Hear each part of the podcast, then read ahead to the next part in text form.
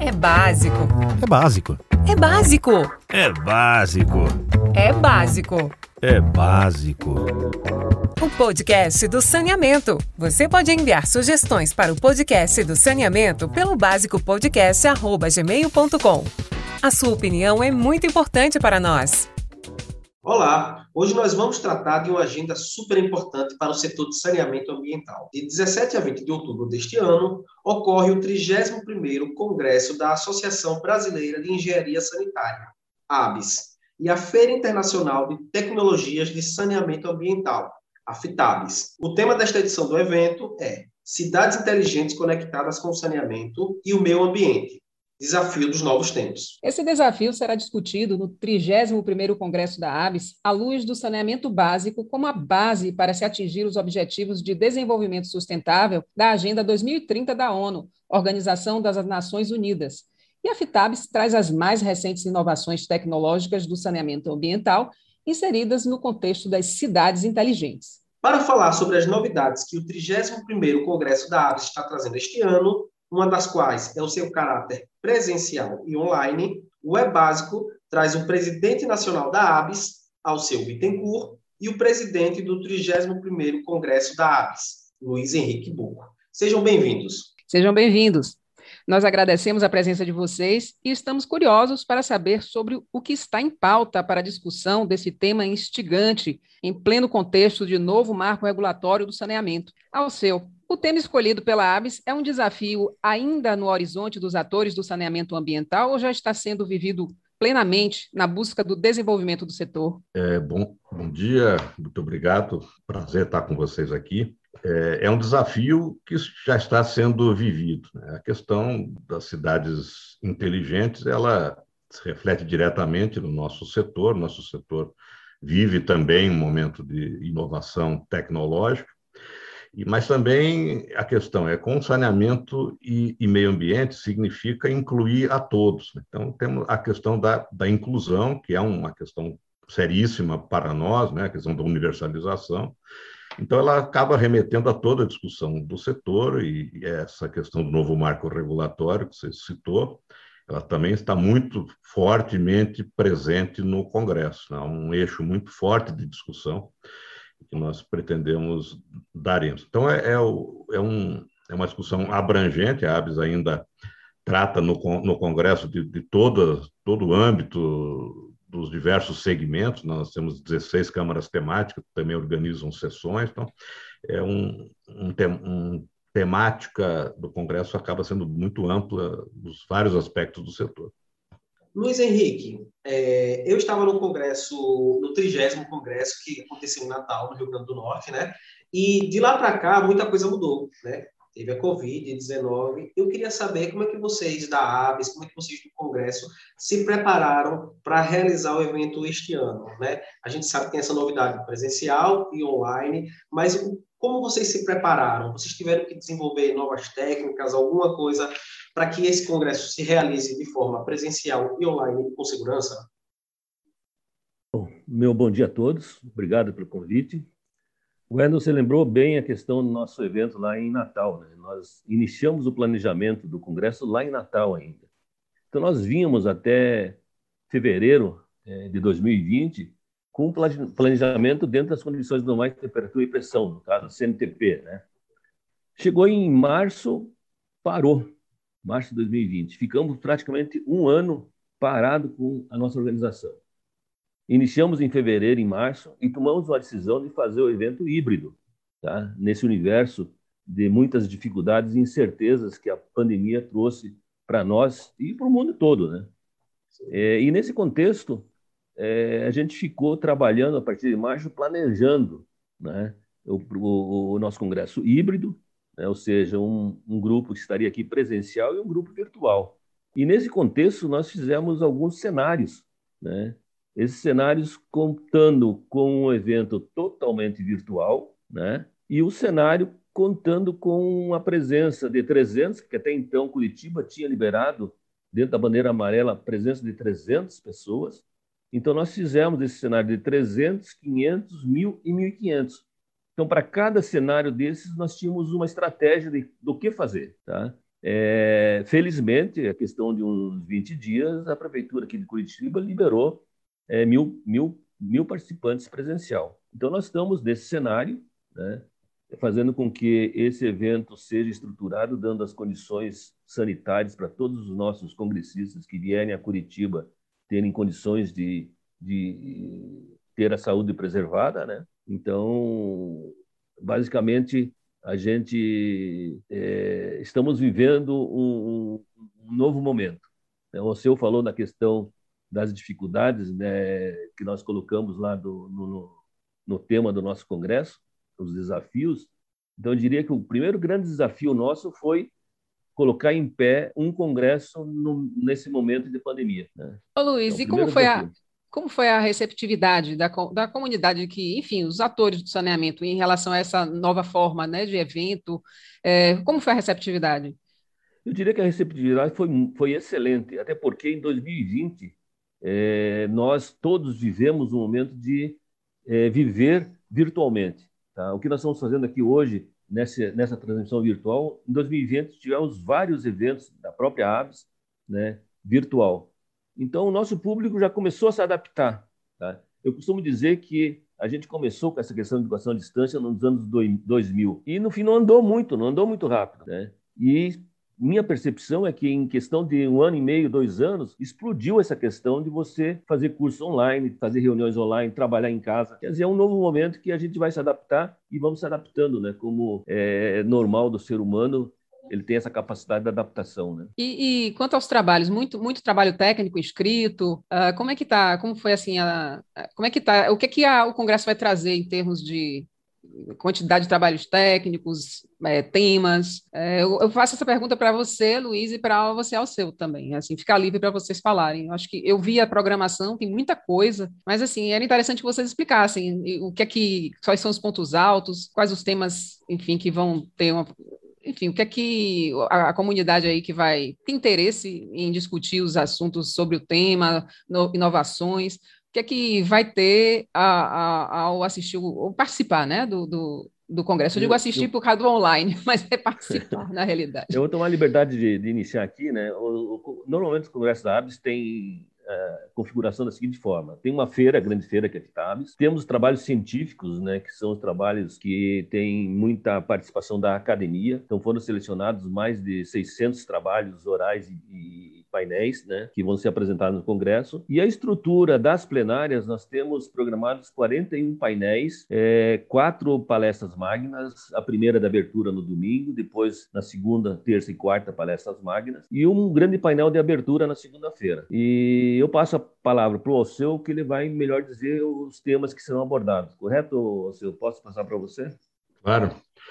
É, como eu já falei, a gente vai ter a, o, o, primeiro, o, própria, é, o tema central do, do Congresso é tratado diretamente num eixo de sessões. Então, a gente daí vai efetivamente discutir a questão de cidades inteligentes na sua relação com o setor de saneamento. Isso é um, é um eixo de sessões muito interessante é, que nós temos. E aí, como eu tinha dito, nós que nós chamamos de diálogos setoriais já há vários congressos, são sessões em que a ênfase é a questão político-institucional do setor. Então, agora, nessa edição, o novo marco regulatório, isso tem realmente uma, um interesse central, né? É muito, muito interesse nessa discussão de como o marco é, se, está sendo implantado, né? como é, os ajustes que são necessários, a gente sabe, né? o setor tem posições diferentes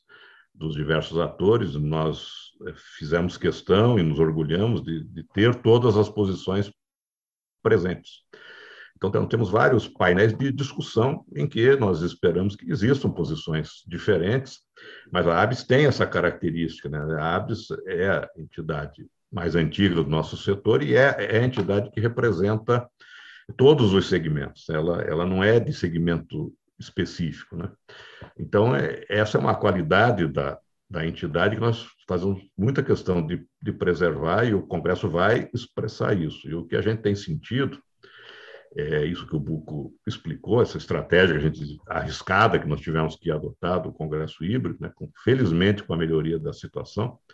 O Congresso cresceu muito nessas últimas semanas, na participação presencial, nós vamos ter, por exemplo, presidentes de companhias prestadoras de, de serviço, vamos, vamos ter vários, vários mais importantes prestadores privados, das maiores companhias eh, estaduais de, de, saneamento, companhias municipais, a, além dos demais segmentos né, da consultoria, da universidade, dos fabricantes.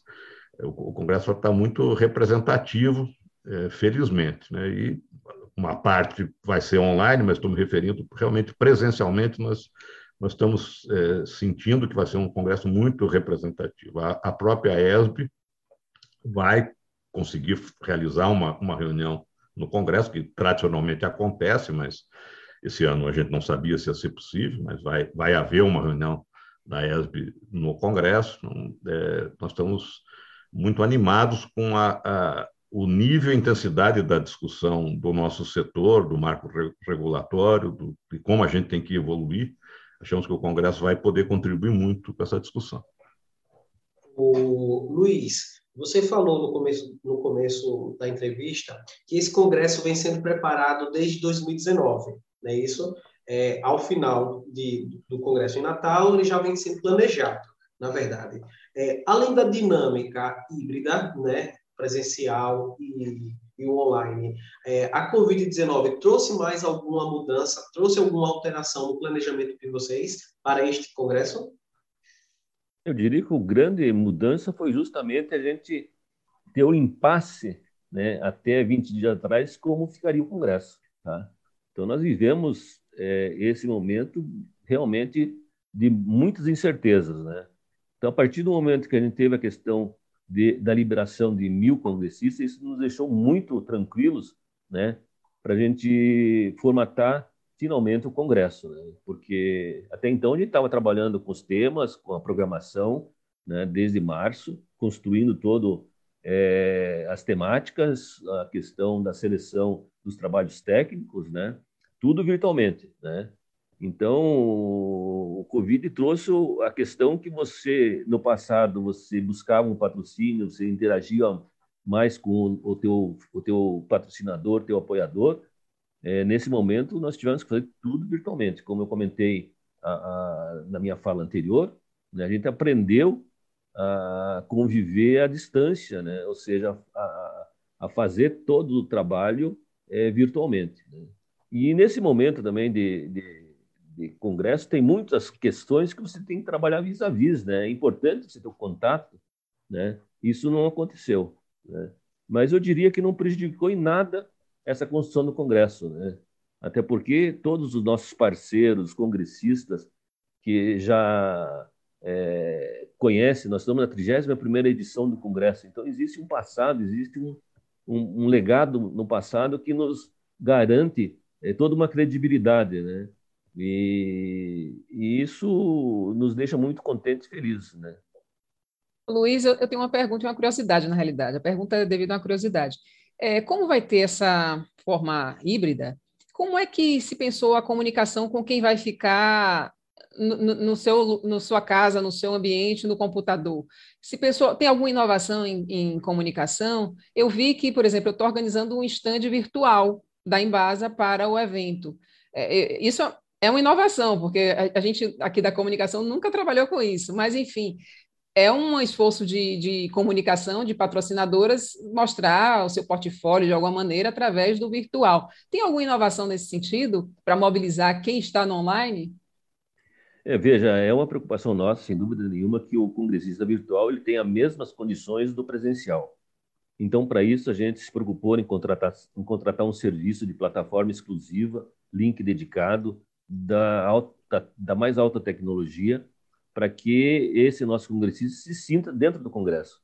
Então, para isso, vai ter todo um mecanismo visual, toda uma dinâmica, né? É, em que a gente possa é, interagir bastante com esse congressista. Não só ele vendo, mas ele participando, questionando, fazendo perguntas. Né? Então, nas plenárias, todas estarão preparadas para estar linkado com esse congressista, para que ele possa se comunicar com o palestrante e fazer a sua pergunta. Né? Então, eu diria para esses nossos congressistas, né, não só o presencial, mas também o virtual, que é, fiquem tranquilos que eles terão a oportunidade de ter um evento é, nas mesmas condições que ele tem no presencial. Né? É, Alceu, é, qual é a importância do Congresso da ABS no atual momento que vive o saneamento no Brasil? Veja, o Congresso da ABS sempre foi, né, o Congresso Brasileiro de Engenharia Sanitária e Ambiental. Então, ele né, tem 50, mais de 50 anos de, de realização. Ele sempre foi o, o, o, momento em que o setor se, se encontra para discutir. Né? É o que eu estava falando um pouco antes. Eu acho que nós é, teremos uma oportunidade muito grande de, de, de convergir a discussão. As, tem visões diferentes, as visões estarão presentes. Né? Nós é, estamos assim muito empenhados em que a discussão aconteça e seja rica e não e não tenha é, visões é, unidimensionais. Né? Os nossos painéis, por exemplo, é, painel que vai discutir o futuro das companhias estaduais de saneamento. Nós teremos vários presidentes de companhias estaduais de saneamento nesse painel, mas vamos ter um dirigente de um prestador privado no painel. Né? É, nós evitamos, assim, é, fazer é, logos de, de, de, mesma visão. Né? Nós, nós, queremos ter as visões diferentes conversando. Né? Nós precisamos conversar. A, posição da ABS é que o setor precisa de mais negociação, que tem aspectos do marco regulatório muito impositivos e que precisam ser substituídos por mais conversa, mais ne negociação, mais alguns ajustes. Nós achamos que o Congresso vai contribuir com isso, evidentemente que é uma contribuição, né, entre outras, mas, mas como ele reúne as visões diferentes, até presencialmente agora ali juntas, né, ele sempre teve essa capacidade de fazer acontecer uma convergência, e é o que nós é, esperamos que possamos ajudar a fazer nessa edição também. É, Luiz, ah, pode falar, fale. Pode, pode, falar. Não, vá, faça. A minha pergunta é mais. É, pode, eu, faça a sua pergunta. É, é só complementando a, a, sua, a sua resposta, ao seu. É, primeiro, o presidente da minha companhia, eu falo da Companhia de Saneamento de Sergipe, a DESO, vai estar presente, certo? Ele, a DESO sempre participa de todos os congressos da ABS. E, e aí eu queria só fazer uma coisa que você falou. Então, pela sua fala, você acha que o, o estatal e o privado eles podem conviver em harmonia no saneamento? É, a nossa posição, a ABS também é uma entidade muito plural em termos de visões. Nós temos visões diferentes dentro da ABS e nós respeitamos to todas elas. Mas a, a visão majoritária da ABS é, é essa, né, que nós temos muitos desafios no nosso setor e que operadores e prestadores de serviços privados têm um papel importante e também os públicos, né? porque nós achamos que a, a, discussão às vezes vai de um extremo ao, ao outro. Né? Agora, muitas pessoas acham que não, você tem que privatizar tudo.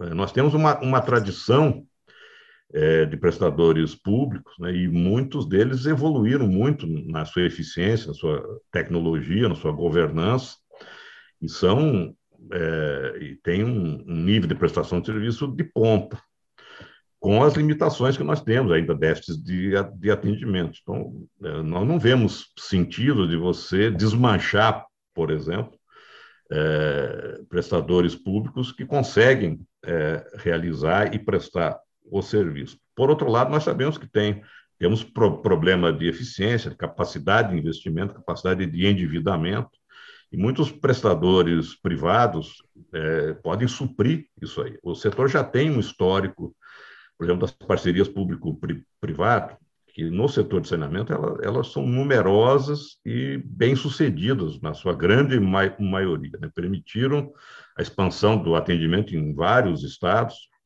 né, em estados, sistemas estaduais e, e municipais também, é, com histórias de sucesso muito boas, né, de parceria público-privada. Nós temos uma coisa, um outro tipo de modalidade são contratos de performance, que é uma coisa que está crescendo no, no setor, em que um, um, uma empresa privada executa uma expansão ou uma melhoria num, num, sistema avaliado por uma performance. Então, isso estimula os dois lados a aumentar a eficiência, né? o contratante e o, e, o, e o contratado, é uma coisa diferente do contrato normal de, de, de um prestador de, de, serviço. Isso também está, está crescendo. Né?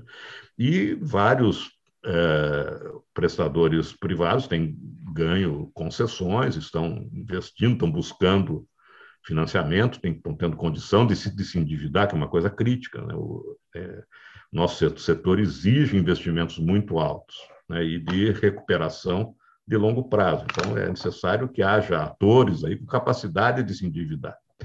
E, evidentemente, capacidade técnica e eficiência para prestar o serviço e precisamos de uma boa regulação para que todos esses agentes diferentes é, sejam é, tenham a sua eficiência e a sua é, eficácia da, da, prestação medidas e, e, estimuladas. É um sistema muito complexo. Né? A gente sabe que o saneamento é o setor mais complexo da, da infraestrutura. Então, existem espaços para vários tipos de, de agentes. A nossa posição é contra é, visões radicais. E achamos que, às vezes, agora tem um radicalismo reverso, de que você tem que desmanchar tudo que existia para fazer de novo. Nós achamos que isso é um risco enorme, é um risco que pode paralisar investimentos, que pode desorganizar o setor, pode levar à judicialização extremada de várias situações. E é isso que, que, que nós estamos procurando contribuir para que não caiamos nessa situação, né? que nós é, a gente consiga tratar com razoabilidade como é que se complementam esses diversos agentes, né? sejam públicos, sejam privados. Perfeito. Ô Débora, é... Débora, desculpa, só um lembrete. Nós temos sete minutos e meio, tá? Tá, eu vou fazer a última pergunta que é sobre a FITABS, que a gente falou muito sobre o Congresso. Isso. É o seguinte, uh, Luiz, uh, com o tema, né, cidades inteligentes conectadas com saneamento e meio ambiente, desafio dos novos tempos, é, eu acredito que a Fitabs tem agregado novos fornecedores, né? Fornecedores de tecnologia digital. É, porque, assim, nos congressos que eu já fui é, da ABS, a, a, feira tinha muitos fornecedores de material, de infraestrutura, alguma tecnologia, de inovação, mas eu acredito, assim, minha pergunta é, teve adesão de muitos fornecedores de tecnologia digital nesse, nessa Fitabs dessa edição do, do congresso? Oh, na verdade, a gente teve uma certa é, dificuldade, em função da pandemia, de nós uhum. trazermos uhum. os tradicionais fornecedores do Congresso em função uhum. de orçamento não previsto é, para 2020 e 2021. Mas, mesmo assim, a gente está tendo um, um, grupo de fornecedores muito ativos. Tem fornecedores que estão tá vindo com tecnologia de drones, né? Então, essa tecnologia está sendo vista realmente, esse, esse, esses fornecedores, esses nossos expositores estão preparados para isso, né? E, de fato, vai seguir dessa, nessa linha das cidades inteligentes conectadas com o saneamento e meio ambiente, né? Então, os nossos congressistas podem ter certeza que virão aqui ver novidades na nossa feira. É, ao, ao, seu, Luiz Henrique, é, gostaria muito de agradecer a participação de vocês. A gente ficaria falando, falando por horas aqui do Congresso da Aves. Tomara que a gente volte a falar depois, depois da realização do Congresso, a gente vem, faz, fala mais alguma coisa, eu vou torcer por isso. É, mas agora eu queria que ao seu e Luiz, é, as palavras finais de vocês, o que vocês fiquem à vontade para vocês falarem o que quiserem a respeito do 31º Congresso e da FTABS também. Bem, eu queria né, convidar todos a participar, né, os que puderem vir a Curitiba, já esses já estão organizados para vir, nós já estamos muito perto, mas como é um congresso híbrido, e como o Buco disse, nós adquirimos muita experiência, né? nós fizemos, logo no início da pandemia, a Brasil Water Week, que seria um evento presencial internacional em São Paulo, foi transformado num evento online, nós trabalhamos com estúdio, com uma, uma apresentadora, adquirimos muito conhecimento desse tipo de, de evento. Então, é, embora o, o, evento híbrido seja difícil, porque são duas coisas simultâneas, né? um físico filmado, e é, mais difícil do que só ir só presencial só online. Mas com, a, com, essa nossa experiência, acho que nós estamos confiantes que teremos um evento muito bom. E eu queria dizer que as inscrições online elas ficarão abertas até os dias do, do Congresso. Essa é uma facilidade. Então, quem ainda não se inscreveu, a gente quer convidar que se inscreva até, até os dias do próprio Congresso, a inscrição estará aberta. Luiz Henrique. Eu queria também agradecer essa oportunidade e dizer para os nossos congressistas que, além do programa do Congresso que a gente acabou de citar, nós temos uma programação paralela, né, que são as visitas técnicas. Então, eu solicito que vocês entrem lá no nosso site e vejam essas visitas, estão muito interessantes. Nós temos aí é, visitas a sistemas da Sanepar na área de estação de tratamento de água, estação de tratamento de esgoto, é, estações com é, captação de energia solar e foto, fotovoltaicas, né? E tem um tour por Curitiba muito interessante que ele terá uma conotação técnica, ou seja, eh, os nossos eh, congressistas irão passar por, por, Curitiba, vendo os nossos parques, os lagos e qual é a função desse parque. Ele não é só uma, uma função de é, lazer, né? ele tem uma função técnica de contenção de cheias, né? ele vai ver um histórico de, quando Curitiba começou a se preparar nessa questão é, de regulagem de, de, de, de, cheias, né? Nós temos o passeio público que foi o primeiro é, implantado aqui em Curitiba é, em final de 1800, início dos anos de 1900, que ele tem todo um histórico, né? Então o, o pessoal vai conhecer Curitiba de outra forma, né? Essa forma técnica, essa forma que ele se preparou para ter uma cidade inteligente, que ela seja saneada, né, e que dê uma boa qualidade de vida para a sua população. Então venham ao Congresso, vocês serão muito bem-vindos né, e aguardamos vocês aqui. Nós do É Básico desejamos sucesso ao Congresso da Água, viu? Obrigado. Com certeza. Obrigado. Muito obrigado. Tchau, obrigada a vocês. Tchau, um abraço. Tchau, tchau, tchau um abraço. Muito obrigado. E agora, no nosso giro pelas companhias, Vamos até o Rio de Janeiro, onde a SEDAI recebeu o prêmio Firjan Ambiental 2021 pelo projeto Recuperação Produtiva da Jussara, desenvolvido pela Companhia Fluminense. Quem conversa com Alcione Duarte, o idealizador do projeto e também assessor da presidência da SEDAI, e Alain Abreu, engenheiro florestal e PhD em Ciências Ambientais e Florestais pela UFRJ, é o jornalista e assessor de imprensa da SEDAI, Rodrigo Neri. Hoje estamos no Rio de Janeiro para conhecer o programa socioambiental que é destaque da SEDAI, a Companhia Estadual de Águas e Esgotos. O Replantando Vida une a preservação ambiental e a ressocialização de apenados do sistema prisional estadual do Rio de Janeiro. Em julho desse ano, o programa venceu pela terceira vez o Prêmio Firjan Ambiental, dessa vez pelo projeto Recuperação Produtiva da Jussara, que é focado no incentivo à produção de mudas e plantio de palmeira ameaçada de extinção. Para falar mais sobre o Replantando Vida, vamos receber o idealizador do programa, Alcione Duarte, e o engenheiro florestal Alain Abreu. Alcione, bem-vindo, obrigado pela presença. Conta pra gente, como surgiu o programa Replantando Vida? Olha, o programa começou por necessidade de mão de obra. Na verdade, o foco não era nem a área ambiental, nós tínhamos problemas na área operacional e precisávamos de força de, de trabalho, de mão de obra. E o momento era complexo e o que nos deu assim a melhor alternativa foi o secretário de Justiça na época, então, João Luiz do Boc Pinot, que fez a sugestão da gente trabalhar com a mão de obra prisional. No início foi uma situação difícil de se compreender. Mas o tempo demonstrou que foi uma, uma das decisões mais acertadas que a SEDAI, ao longo desses 21 anos de programa, isso foi, de uma certa forma, sendo demonstrado pelo número de vagas. Nós começamos aí com 50, 60 vagas, estamos no ano de 2021 com mil vagas para essa mão de obra. Isso representa algo em torno de 12% de toda a mão de obra da SEDAI no dia de hoje. Foi primeiro na área de obras. Hoje temos pessoas trabalhando nas estações de tratamento de água, estações de tratamento de esgoto, nas manutenções das redes, tanto de água e de esgoto, na, na suporte no apoio na área administrativa, nas oficinas, enfim.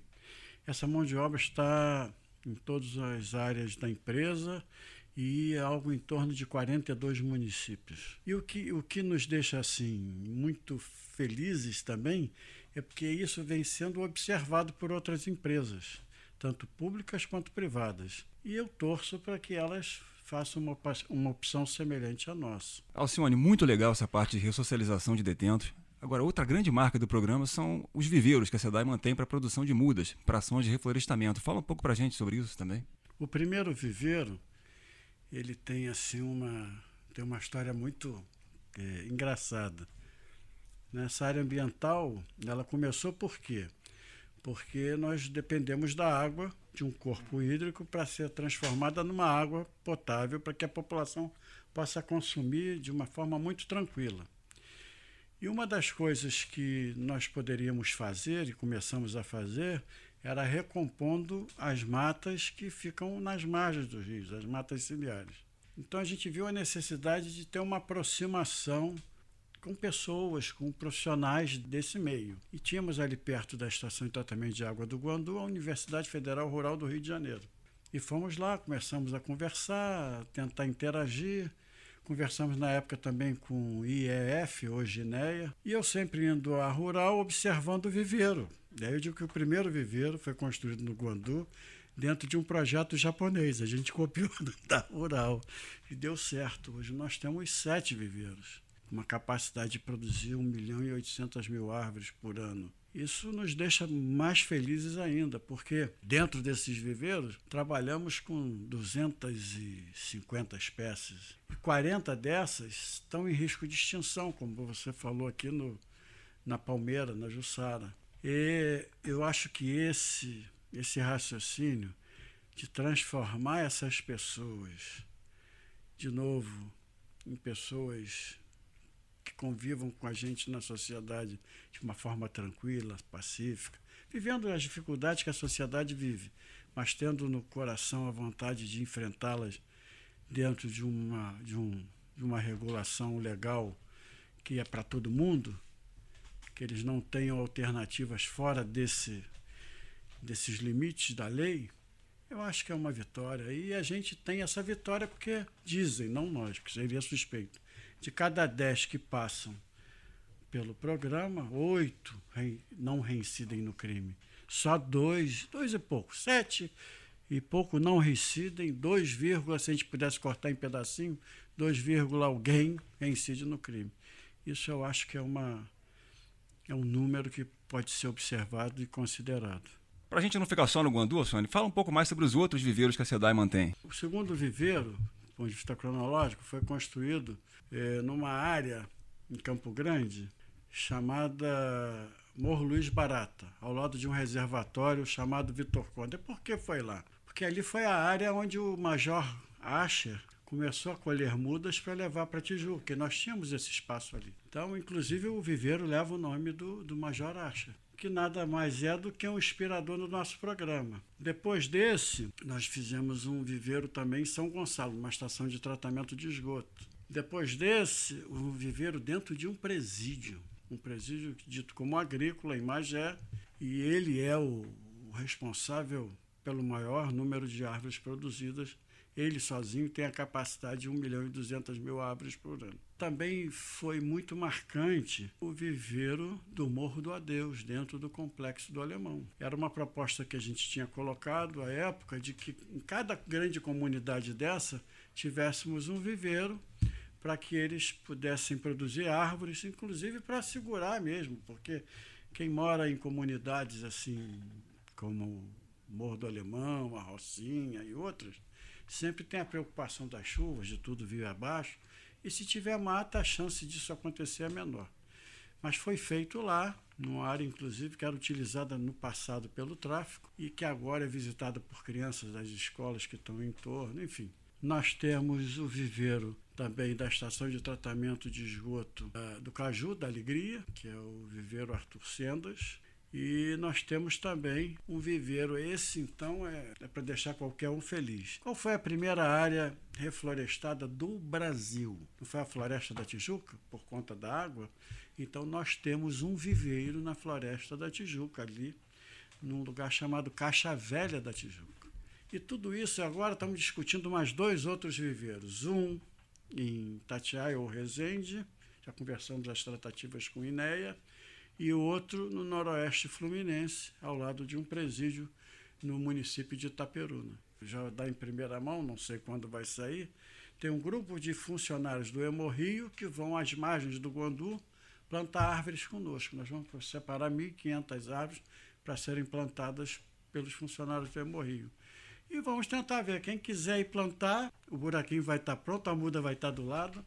Mas quem tem muito conhecimento de causa para falar sobre isso tudo com detalhes, até porque o cara é doutor em engenharia florestal, e esse doutorado foi muito calçado em cima de um raciocínio que a cidade já vinha eh, construindo e ele deu visibilidade e respeitabilidade, é o uso do lodo das estações de tratamento de esgoto como um fertilizante excepcional. Então, Alain Abreu, doutor Alain Abreu, é a figura mais qualificada para falar sobre e dar detalhes sobre a área ambiental. Então tá aí o Alcione Duarte, idealizador do Replantando Vida, que falou um pouco sobre o programa e passou a bola agora para o engenheiro florestal Alain Abreu, que vai continuar conversando com a gente aqui sobre o programa, sobre o uso de lodo nos viveiros da SEDAI e sobre as mudas que são cultivadas para projetos de reflorestamento. A bola está com você agora, Alain. É, é um prazer estar tá aqui participando do programa ao lado do Alcione, que é uma pessoa que eu admiro muito. Né, nesses anos que a gente vem trabalhando em conjunto, é, que traz esse lado social, é, a flor da pele, e é um prazer também estar tá contribuindo ao longo desse tempo com o programa Replantando Vida, que é um programa que eu já conhecia, e a partir do momento que venho trabalhar na SEDAI, poder estar contribuindo né, com conhecimento, com, com os projetos em andamento, é, foi muito importante aí.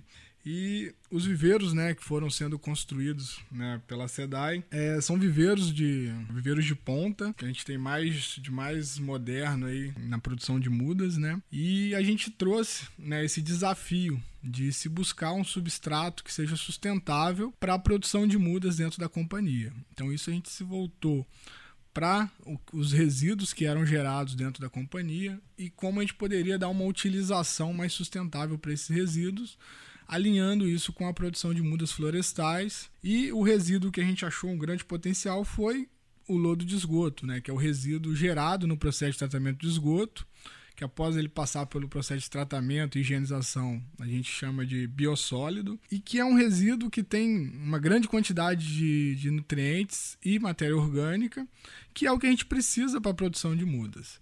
Né? Então, hoje, nos viveiros da SEDAI, a gente trabalha com uma diversidade de mais de 250 espécies nativas da Mata Atlântica, todas produzidas com o substrato à base de biossólido né, ou lodo de esgoto. Muitas dessas espécies são espécies que estão ameaçadas de extinção, como é o caso da palmeira jussara, é, além de outras, como a, o jequitibá, é, o jatobá, enfim. E muitas também frutíferas nativas da Mata Atlântica. A gente tem buscado né, resgatar essas frutíferas, pois elas né, são utilizadas no, na restauração florestal e acabam atraindo muitos animais, né? São espécies que são espécies chaves aí dentro do processo de restauração florestal das áreas. Então a gente tem trabalhado com cambucá, cambuci, cambuí, grume-chama, várias espécies que ao longo do tempo foram sendo esquecidas aí da, da nossa flora nativa e a gente está resgatando essas espécies, utilizando tanto nas ações de restauração, também nas ações de educação ambiental, mostrando para a população o quanto que essas espécies são importantes e que podem ter também uma finalidade econômica, que pode ser numa área que você for restaurar, o produtor rural depois pode, de uma forma econômica, explorar também né, é, essas espécies. E as mudas né, que são produzidas hoje nos viveiros da SEDAI, elas são desde para o atendimento interno né, dos projetos é, internos da SEDAI de restauração para proteção e recuperação de mananciais. Principalmente, né, a gente tem trabalhado na bacia do Rio, do Rio Guandu e do Rio Macacu, mas também para apoio a projetos voluntários em todo o estado do Rio de Janeiro né, e áreas contribuintes de outros estados, como São Paulo e Minas também. Né? Então, como funciona isso? Qualquer pessoa que tenha um projeto, ou empresa, companhia, é, ONG, enfim, que tenha um projeto que seja voluntário, ou seja, não seja fruto de uma medida compensatória, de um projeto que tenha que ser executado por força da lei, ele pode entrar em contato com a SEDAI né, através do, do e-mail replantandovida.sedai.com.br, enviar o seu projeto e solicitar esse apoio. A SEDAI, nossa equipe técnica, vai avaliar o projeto e analisar aí a possibilidade de apoio com as mudas florestais produzidas nos viveiros. Né? Então, os viveiros, além dessa importância ambiental, de estar tá produzindo a muda a partir de um resíduo da própria empresa, ele também tem uma grande importância social, né? já que toda a mão de obra empregada na produção de mudas são dos apenados que estão em cumprimento de pena no Estado. Alan, conta pra gente como começou o programa Replantando Vida e quantos apenados trabalham hoje na SEDAI. O programa ele surge a partir de um convênio que a SEDAI faz com a Fundação Santa Cabrini, que é a fundação responsável pela gestão da mão de obra prisional no estado do Rio de Janeiro. Né? Então esse convênio vem desde 2001, inclusive foi renovado agora nesse mês. É, e para né, o quantitativo de vagas de mil apenados é, aí foi renovado por um período de mais cinco anos, né? Então a gente tem aí até 2026 né, um contrato em vigência com a Fundação Santa Cabrini para a gestão dessa mão de obra prisional. Esses apenados que trabalham na SEDAI, eles é, trabalham através da Lei de Execução Penal, que é uma legislação de 1984, que rege toda essa parte do trabalho prisional no Brasil. Então, eles recebem o salário mínimo nacional, auxílio transporte e alimentação, e o benefício de redução de pena. A cada três dias trabalhado, reduz um, um dia de pena, né? É, um dia da sua pena. E isso é muito importante, porque é, através né, da geração de renda e capacitação, ele cria novas perspectivas de vida. Muitas vezes a pessoa está presa, está cumprindo a sua pena, e ela não tem muito uma perspectiva de futuro. Então, quando a gente investe na capacitação dessa pessoa e dá uma oportunidade de trabalho, ela muda a sua percepção futura. Né? Ela passa a ter novos horizontes, que é importante nesse processo de ressocialização. E também a redução de pena, né? a cada três dias trabalhados reduz um dia de pena, é importante tanto de forma pessoal, né, para a pessoa ali, quanto para o Estado também. Essa pena ela tem um custo, tanto econômico quanto humano. Né? Quanto mais tempo a pessoa passa presa, é, ela tem um custo humano também, tanto para ela quanto para os seus familiares. Então, a partir do momento que ela está trabalhando, gerando produtos né, para toda a sociedade, ela tem uma redução da sua pena e isso reduz os custos humanos e os custos econômicos também para o Estado né, do que seria essa pena. Hoje, a SEDAI ela tem quase 700 apenados trabalhando dentro do programa. Né, eles estão distribuídos em 42 municípios do estado, né, desenvolvendo diversas funções aí como o Alcione já listou. E essas funções vão desde ah, os serviços gerais, né, hoje nos setores administrativos e operacionais, jardinagem, a gente tem uma oficina de costura que fica na estação de tratamento de água do Guandu, que ela produz todos os uniformes da SEDAI, né, então a gente consegue produzir. Durante esse período de pandemia, já foram produzidos mais de 200 mil máscaras de proteção é, também nessa oficina de costura. A gente tem pessoas trabalhando no auxílio às atividades do dia a dia e da companhia, além da área ambiental, né, que vai desde ir na floresta, coletar a semente, produzir a muda, até as equipes de reflorestamento que saem, né, a gente tem equipes saindo do presídio para fazer o reflorestamento e aqueles que já estão cumprindo né, suas penas em casa, no, em liberdade condicional ou prisão domiciliar, que se apresentam todos os dias para trabalhar e ao final do dia retornam ou para suas unidades prisionais ou para suas casas. Alan, esse ano, a SEDAI venceu pela terceira vez o Prêmio Firjão Ambiental na categoria Biodiversidade e Serviços Ecossistêmicos, dessa vez pelo projeto Recuperação Produtiva da Jussara. Fala pra gente sobre o projeto, como foi criado. Esse projeto é um projeto muito legal. O projeto né, de recuperação produtiva da Jussara é um projeto que surge né, das necessidades de forma muito voluntária e de forma muito colaborativa. Ele surge lá em 2019, né, numa dessas incursões que a gente faz de coleta de sementes. Então a gente roda mais de 20 municípios, a gente tem matrizes mapeadas para produção de sementes. E numa dessas incursões a gente encontrou o senhor João Silva, que é um grande amigo e que ele estava com um problema. A gente conversando e falou assim, ah, a gente pode, né, juntando os dois a gente consegue resolver o problema dos dois lados. Qual era o problema dele? A família, né, do, do seu João, ele tinha, ele é uma família que vive, né, da, do extrativismo da, da, do fruto da palmeira jussara para a produção de polpa. Né? A jussara é uma espécie nativa da Mata Atlântica e que produz um fruto muito semelhante ao açaí. E qual era o problema dele? Ele percorre praticamente toda a Serra do Mar Fluminense, desde Conceição de Macabu até Paraty, coletando né, os frutos da Jussara. Ele leva para sua casa, que fica na, na região serrana, ali na localidade Lumiar, em Nova Friburgo, e processa esses frutos, né, gera polpa. E o que fica da produção de, de polpa é a, a, a, semente. E ele extrai cerca de 6 a 10 toneladas por ano. E aquela semente fica ali, né? Ele não tinha o que fazer com aquela semente. Era um resíduo do sistema produtivo dele. E por outro lado, o nosso sistema produtivo, que é a produção de mudas, necessitava de sementes. Então a gente fez o aproveitamento do resíduo da produção dele. Né, que era a própria semente da Jussara, utilizando ele no nosso sistema produtivo, que era a produção de mudas. Então a gente começou lá em 2018 pegar esses primeiros frutos, né, é, para produção nos, nos viveiros da SEDAI. E a gente falou assim: poxa, mas a gente pegava, ele produzia 6 toneladas, a gente pegava 400, 500 quilos para produzir as mudas no viveiro da SEDAI. A gente falou: poxa, e se a gente fizer o contato com outros viveiros, se a gente formar uma rede de produção de Jussara?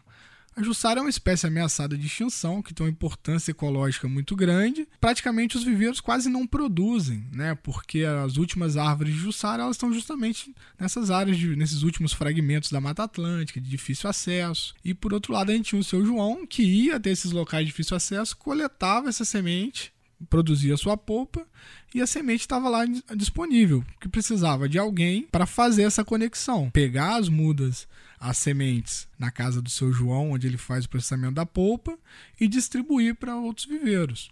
E a SEDAI aceitou esse desafio né, de fazer esse papel e criar essa rede de viveiros de produção de mudas de Jussara. Né? Então a gente conseguiu aí 30 parceiros de viveiros públicos e privados. Né? Os viveiros públicos geralmente pegam essas sementes produzem mudas para doação, é, para plantio, enfim, e os viveiros privados vão vender essa muda. E para a gente o que importa é quanto mais mudas de Jussara forem produzidas, mais a gente vai estar tá contribuindo para que essa espécie não entre né, em extinção. Além desse, dessa alternativa, a gente também fez vários contatos com as unidades de conservação do estado do Rio de Janeiro, desde de, de unidade de conservação a nível municipal, estadual e até é, unidades federais, né? Para ver a possibilidade de plantio também de semeadura direta de Jussara, de você fazer um enriquecimento dos fragmentos é, dentro dessas unidades de conservação com essa semente de Jussara. Então a gente conseguiu também nove unidades de conservação que hoje estão trabalhando em conjunto dentro desse projeto, aproveitando é, esses, essas sementes que seriam descartadas, né, porque o seu João não tinha o que fazer com essas sementes, e dessa forma é, contribuindo para a continuidade dessa espécie. Né? A, Jussara ela tem uma importância grande dentro da floresta, que ela produz uma quantidade muito grande de frutos e é alimento para várias aves, mamíferos, é, dentro né, desses últimos fragmentos que a gente tem de floresta Mata Atlântica no Rio de Janeiro. Vocês têm um balanço desse programa? Quantas sementes foram coletadas? Quantas mudas já foram doadas? Então, desde 2019, a gente já eh, pegou lá com o seu João mais de 10 toneladas de semente de Jussara. Né, e distribuímos aí para esses viveiros. É, nos viveiros da SEDAI, a gente produziu nesses dois anos cerca de 34 mil mudas de Jussara, né, que foram distribuídas para projetos em 50 municípios do estado do Rio de Janeiro. Né? Então, como funciona isso? Como eu falei, os viveiros da SEDAI eles apoiam desde grandes projetos, né? a gente tem, por exemplo, Conexão Mata Atlântica, que é um projeto que envolve três estados, São Paulo, Minas e Rio de Janeiro, desde o pequeno produtor rural que quer recuperar sua nascente e procura procurando ajuda, procurando mudas. Então a gente apoia vários projetos no estado do Rio de Janeiro. Já nesse ano de 2021, a gente começou uma parceria bem interessante com a Associação de Produtores Orgânicos de Cachoeiras de Macacu, que foi um movimento que foi iniciado de estar tá também é, implantando a espécie em sistemas agroflorestais. Né? Então a gente já está também com essa dinâmica de enviar essas mudas para esses produtores rurais de Cachoeiras de Macacu, para que sejam implantados sistemas agroflorestais, tendo a Jussara né, como uma espécie que pode ser também é, explorada para a produção de polpa quando elas começarem a produzir suas sementes. Agora, Alan, a SEDAI começou esse ano um grande projeto de reflorestamento das margens do Rio Guandu. Fala um pouco pra gente sobre isso. Esse é um projeto grande, né? Começou, foi lançado agora no Dia da Árvore, dia 21 de setembro, é, e que inclui o plantio de um milhão de mudas nativas da Mata Atlântica nos próximos cinco anos para proteção e recuperação da mata ciliar do Rio Guandu. Né? Para quem não conhece, o Rio Guandu ele é responsável pelo abastecimento de mais de 9 milhões de pessoas na região metropolitana do Rio de Janeiro. E como é um manancial, o principal manancial de abastecimento do estado do Rio de Janeiro, né, ele merece, né, ele tem, a gente tem aí, é, o estado ele tem uma dívida né, histórica de proteger esse manancial.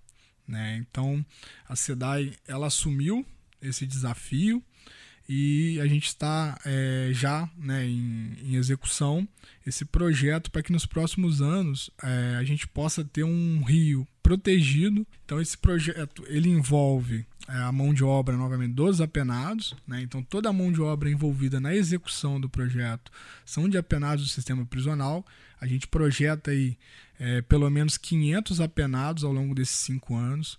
Esses apenados eles serão capacitados através de um curso de capacitação em restauração florestal. Então eles serão capacitados desde ir na floresta coletar a semente, produzir a muda, reflorestar, fazer as manutenções para que, que ela vire uma floresta, né? E até fazer o monitoramento desse processo de restauração. É, é uma capacitação muito importante né? Muitas dessas pessoas nunca participaram de um curso profissionalizante, um curso de capacitação. Então, é um momento muito importante e que vai ter um impacto muito grande também, porque além desse impacto social relacionado aos apenados, você tem um impacto social relacionado aos produtores rurais que estão nessas áreas de mata ciliar da bacia. Então, além dessa, desse benefício social relacionado à mão de obra prisional, a gente tem também um benefício social para as pessoas que ocupam essas áreas, né? os produtores rurais que estão nessas margens do, do Rio Guandu. Porque hoje a gente tem em andamento o cadastro ambiental rural, em que eles né, serão, nos próximos anos, obrigados a fazerem essa regularização de suas propriedades rurais. Então a SEDAI nesse momento ela chega também nesse apoio a esses produtores rurais para que eles tenham as suas áreas de proteção permanente, né, as APPs, que são as matas ciliares, protegidas e restauradas a partir desse projeto é, de um milhão de mudas. E além desse plantio na bacia do Rio Guandu, a gente iniciou agora em outubro também um plantio de 50 hectares na bacia do Rio Macacu, né, que é o segundo manancial mais importante do estado do Rio de Janeiro. O rio Macacu ele abastece toda essa porção leste da Baía de Guanabara, Niterói, Itaboraí, São Gonçalo e a ilha de Paquetá, somando aí quase 2,5 milhões de pessoas abastecidas por esse manancial. E nos próximos anos, a SEDAI também irá restaurar cerca de 50 hectares é, na bacia do rio Macacu.